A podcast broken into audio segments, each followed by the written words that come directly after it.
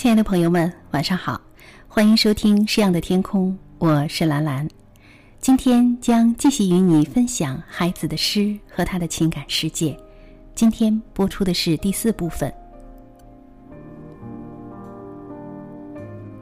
诗人西川说：“作为孩子自杀的诸多可能的原因之一，孩子的爱情生活或许是最重要的。”在自杀前的那个星期五，孩子见到了他初恋的女朋友。也许他对这个女孩有恨，恨为什么自己是个有情人，却不能与心爱的人终成眷属。但更多的是爱，爱的都不敢去质疑这一段错爱。而此时，孩子脑海里已经出现了很严重的被害妄想。他感觉在人间自己已经无处可逃。而初恋女友的来信，也让他觉得人世间那人生若只如初见的美好，已经离自己如此遥远，如此不可得到。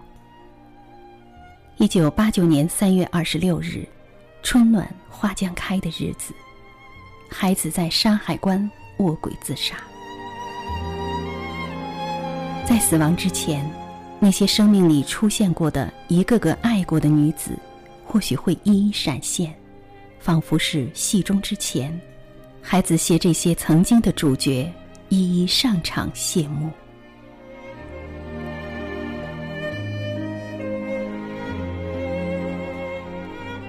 我爱过的这糊涂的四姐妹呀，光芒四射的四姐妹，夜里我头枕卷册和神州。想起蓝色远方的四姐妹，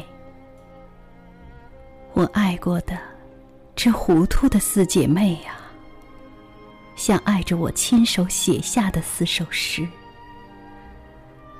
我的美丽的结伴而行的四姐妹，比命运女神还要多出一个，赶着美丽苍白的奶牛，走向月亮形的山峰。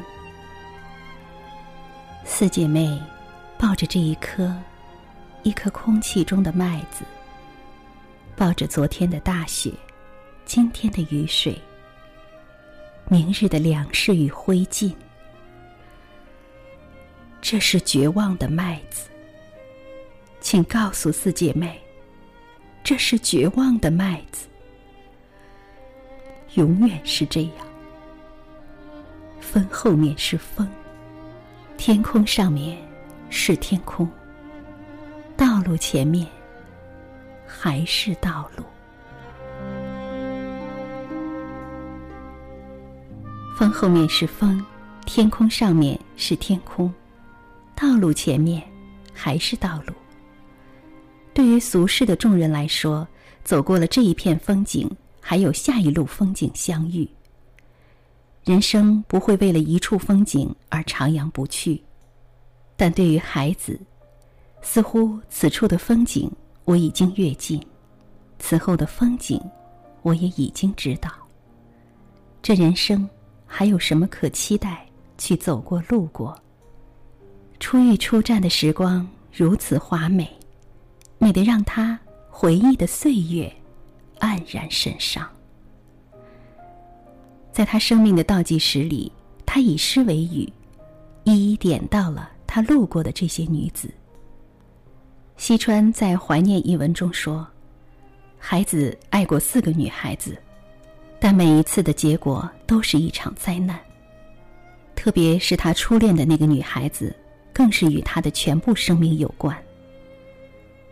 然而，孩子为他们写下了许许多多动人的诗篇。”动人的诗篇，我皆献给你们，我曾爱过的女子。我愿你们在尘世获得幸福，我愿你们有情人终成眷属，愿你们有一个灿烂的前程。而我独自面朝大海，在春暖花开里，怀抱悬崖上幸福的花草，纵身而下。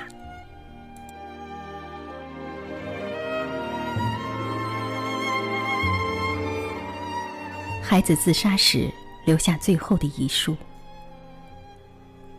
我叫扎海生，我是中国政法大学哲学教研室的教师。我自杀和任何人没有关系，我以前的遗书全部算数。我的诗稿仍请交给十月的洛伊河。是的，他的死与任何人无关，与他的诗有关。诗歌让孩子陷入死亡的期待，受害的妄想让孩子陷入死亡的幻觉。爱情让孩子对生命不再留恋，但凡他有一份爱在手，他就有了牵挂，就不会死得如此决绝。山海关，大海边上的山海关，大陆的一切在此终止，大海里的一切在此开始。这是山和海的开关。孩子冥冥之中寻找到了他的归乡，从梦土。走到归乡的路程，一共是八千里路云和月。孩子来到山海关，才能将失意的一生栖居。当年他曾去西藏，想要到喜马拉雅山脉埋葬自己。他以为他将是继往开来的起点。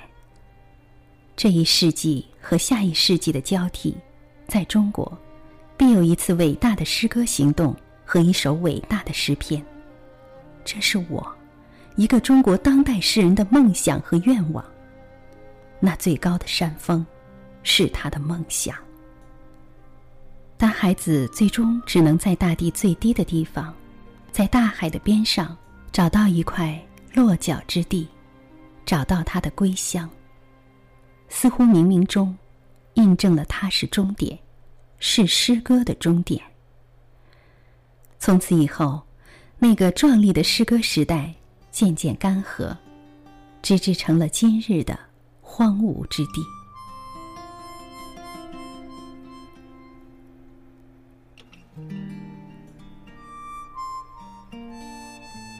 好，亲爱的朋友们，这里是诗样的天空，我是兰兰。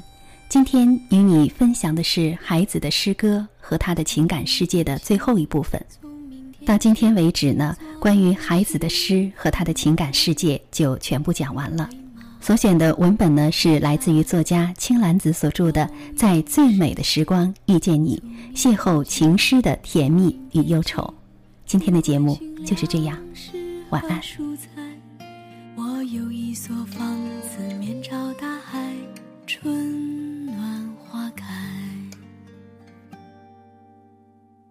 给每一条河，每一座山，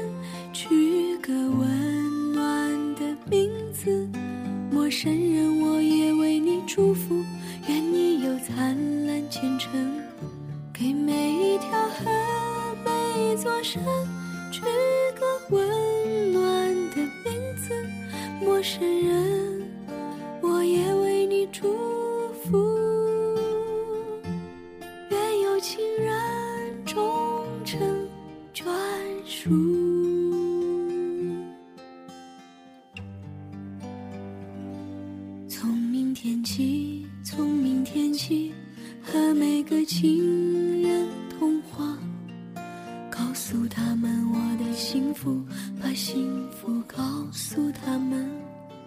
那幸福的闪电，告诉我的，我将告诉别人。我有一所房子，面朝大海，春